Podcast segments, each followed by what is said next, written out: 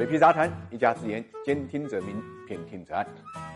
理财魔方倡导科学投资基金，为每一个用户量身定制基金投资组合，涵盖股票、债券、大宗商品、海外 QD 基金等等，可以满足中高净值人士的资产配置需求。理财魔方拥有证监会颁发的基金销售牌照，合法合规。大家可以在各大应用商店下载理财魔方 APP 体验一下。拔出萝卜带出泥，西安奔驰事件呢，正在向不可预测的方向发展。原来啊，它就是个质量事件，最多就是个售后事件。现在很有可能演变成一场对 4S 店销售模式的拷问，这么一个危机。最新的消息呢是，北京的银保局呢已经开始呢质询北京奔驰销售过程中间汽车金融是不是存在违规的现象。大家都知道，西安奔驰事件当事人车还没有开出 4S 店，机油漏油，希望退车，但是呢 4S 店死活不肯。那为什么呢？因为涉及到一个三包的问题，这当然是一个制度性的问题，这个肯定是不合理的。所以任何一个人碰到当事人这样的境遇的话，要求退车都是可以理解的。问题现在是当事人已经不是要求退不退奔驰车的问题了，而是要跟你较真，你为什么收我一万五千块钱金融服务费？因为他当时在买车的时候呢，被 4S 店呢忽悠呢，采取了分期付款的方式。分期付款实际上是 4S 店的一种盈利模式，因为它可以通过这种方式呢来挣取呢中介费用。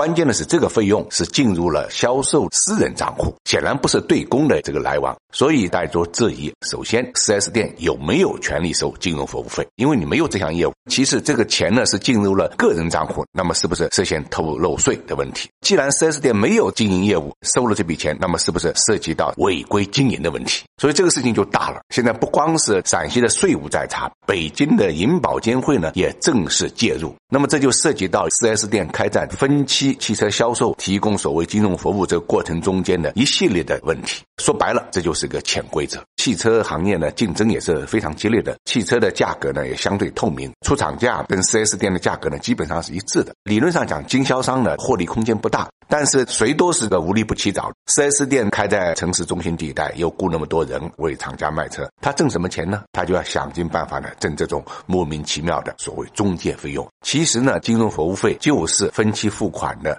利率补偿的一部分，因为我们都知道利率只有四点九九，经销商也挣不到什么钱。经销商挣的是什么？挣的就是类似这种附加费，包括呢给人家做保险的返点是潜规则。什么是潜规则啊？潜规则就是不要脸的规则，这是见不得阳光的。这实际上也涉及到目前四 S 店的一种经营模式。陕西这个奔驰事件呢，就把这个潜规则呢捅到了社会公众的面前，以至于我们的监管部门再也不能装聋作哑。必须认真起来。有句老话叫“世界上怕就怕认真”两个字，共产党人就是最讲认真的。一旦认真起来，4S 店的这种盈利模式就可能面临着颠覆。应该讲，奔驰这个事件啊，意义真的是比较重大的，不光是消费者维权意识的提升，更是呢对汽车市场规则的一个重建。